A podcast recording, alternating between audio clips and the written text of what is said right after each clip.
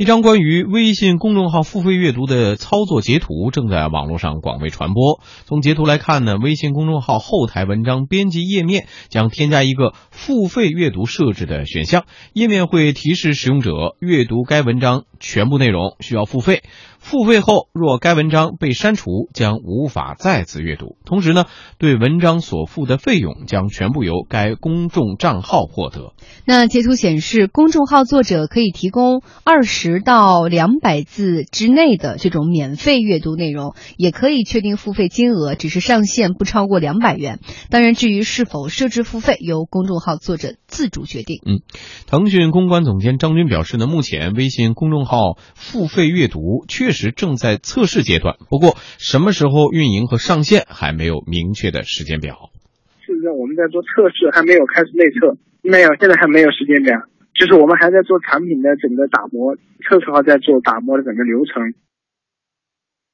测试呢，一般是指针对开发人员的测试，在测试完成之后，才会进入到一个小范围的内测阶段，然后才是公测。所以，微信公众号付费阅读最终会不会上线，到时候具体会呈现一个什么样的形式，现在其实都不太好说。试想一下，从用户的角度来说，通常是非常想看的内容才有付费的意愿，这要求内容本身有足够的价值和稀缺性。腾讯公司董事会主席兼首席执行官马化腾。之前曾表示，不要被所谓的免费吓倒，拥有稀缺性就拥有破解免费魔咒的武器。他认为，在互联网未来的世界里，拥有独特魅力和技能的人会成为商业价值的最终源头。独特的体验将成为所有产业的一个价值的源头。制造稀缺性有哪几个方法呢？第一，就是要有一个长期的大量的品牌投资；第二个方法是要营造一个独特的体验。第三个方法就是塑造明星。互联网经济呢，本质上来说是一个人本经济。比如说，你资讯可能会免费，但是你专栏作家会赚钱。聚合更多的个人价值，为更多的人的自我实现提供平台，那么是未来互联网的用武之地。嗯，呃，如果说用户付费交给公众号，那么微信本身看起来是。不能够获得直接的经济回报的，这样那我们就说这个微信推出付费阅读的功能。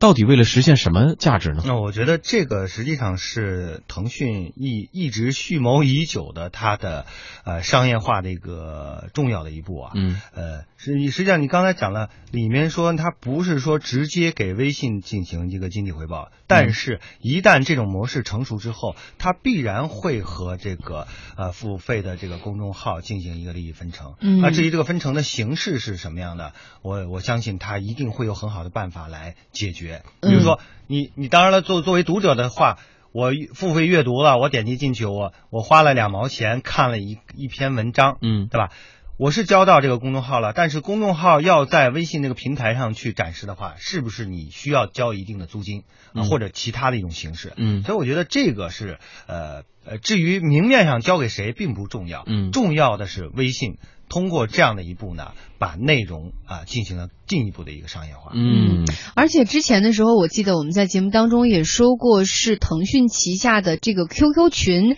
已经开始尝试这个这个收费模式了哈。也就是当时我们就在探讨说，腾讯现在已经开始给自己的各大这个产品逐渐的往里加点钱的因素了，开始进行这个呃更有商业化的那种操作痕迹。但这个是必然的，因为不可能我持续的，我只是做底层的架构。做基础的设施，在做好基础设施之后，这些内容实际上要填进来，而这些内容填进来之后，它必然会产生它的一个价值，因为它有需求啊，有市场，那有市场必然会产生一个价值，交换的价值也好，什么样的价值，总是有价值的。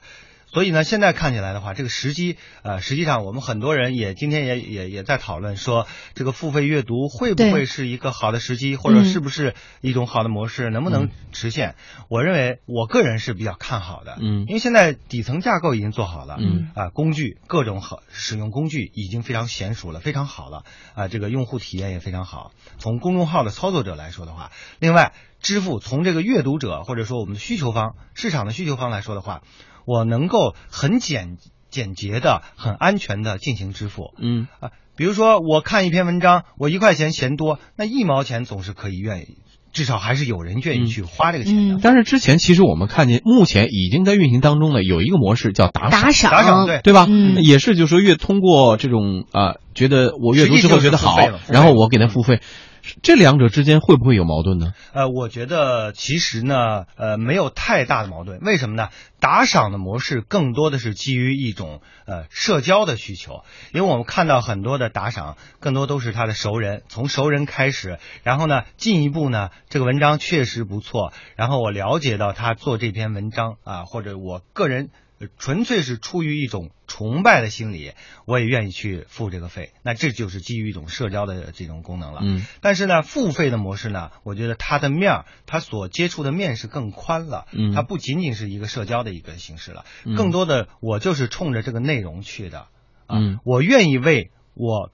想要看到的这个内容去呃。拿出一笔，拿出拿出一个钱来，来换取这个内容，所以我觉得这个呢，呃，可能呃，对于这个呃开发者，或者说对于这些呃内容的提供方来说，它的呃。可发挥的空间是越来越大。嗯，是对于提供方发挥空间大了，但是对于接受方用户是否接受是个问题。所以我们也来看一下哈，呃，其实这个问题还是要打一个问号的。呃，在目前的这样的一个大的环境当中，如果你的这个收费设置不当，很可能会导致公众号的粉丝和阅读量的下降。我们来看看自媒体人金错刀跟他的团队，他们旗下呢营运营了很多个微信公众号。金错刀就自己表示说。不愿意，同时也不会开通付费阅读。来听听他的观点。我们现在有几个号嘛？最大的号是几十万粉丝。付费阅读这个事儿，我觉得它的兴奋程度没有我们想象那么大。它不是微信一个战略性的升级，是一个这种功能性产品。呃，意义并没有多重要。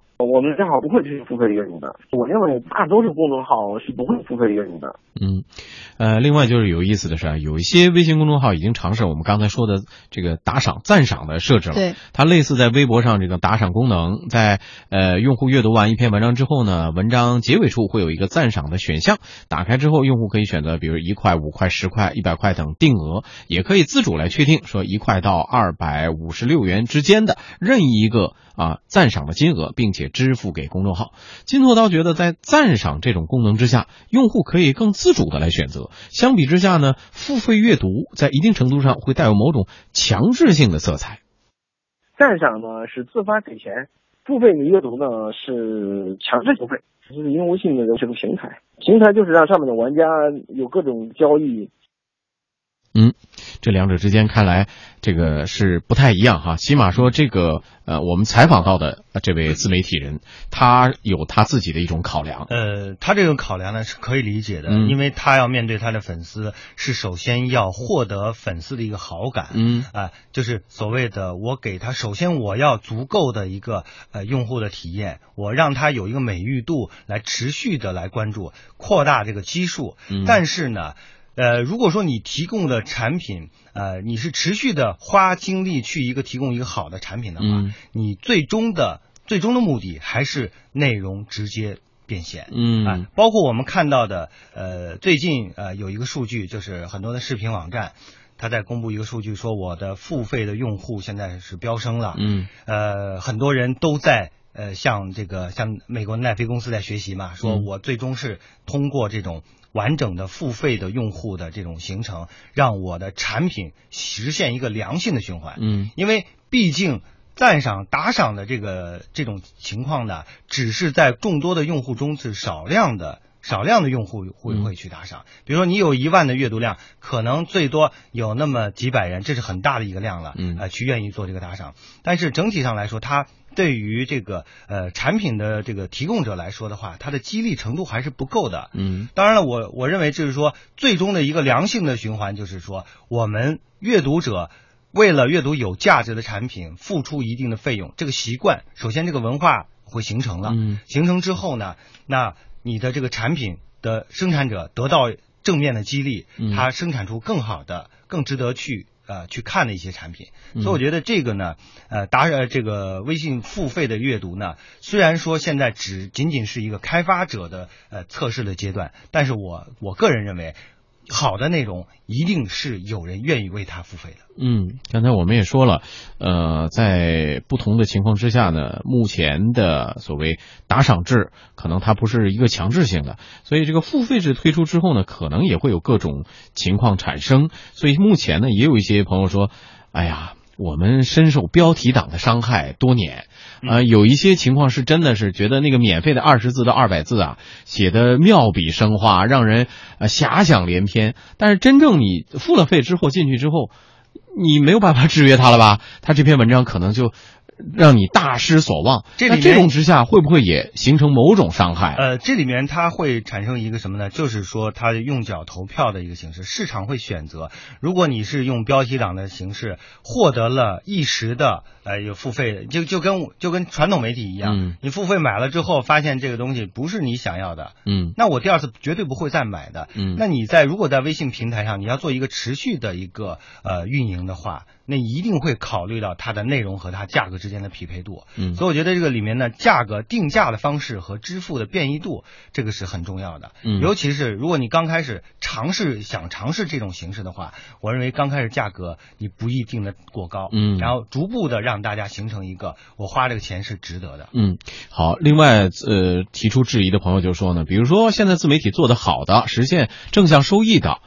结果发现，他其实真正用户付费或者是产生付费行为的，并不是他所提供的内容，甚而是他背后的这个衍生品，或者说他的呃提供的那种电商的模式。给他带来的收益，我们就在想说，有真正有那么多内容能够出现吗？真正值得付费的内容有没有可能在这个强制付费的基础之上产生出来？所以，在这个付费模式呢，会优化我们的阅读的这种产品结构。嗯，就是说，好的产品，我们只会为独一无二的和真正优秀的作品去付费。嗯，那大量的这个呃内容平平的呃属于中间层的这些产品，最终它。通过付费模式的这样的，呃，是经过市场检验之后是行不通的，嗯，就是大量的最后呢形成了一个好的内容会通过付费模式的形式给我们筛选出来，嗯，呃，为对为所有的这个需求者或者说用户。他建立了一个市场的自然筛选的机制，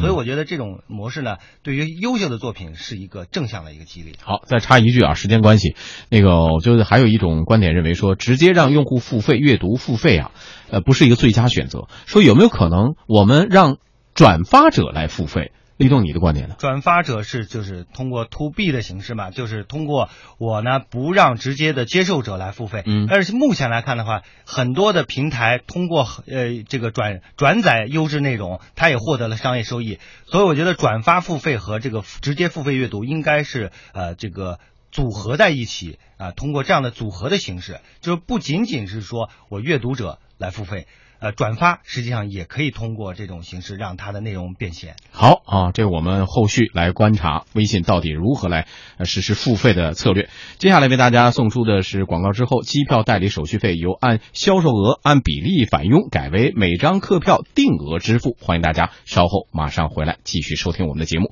经济之声》，天下公司。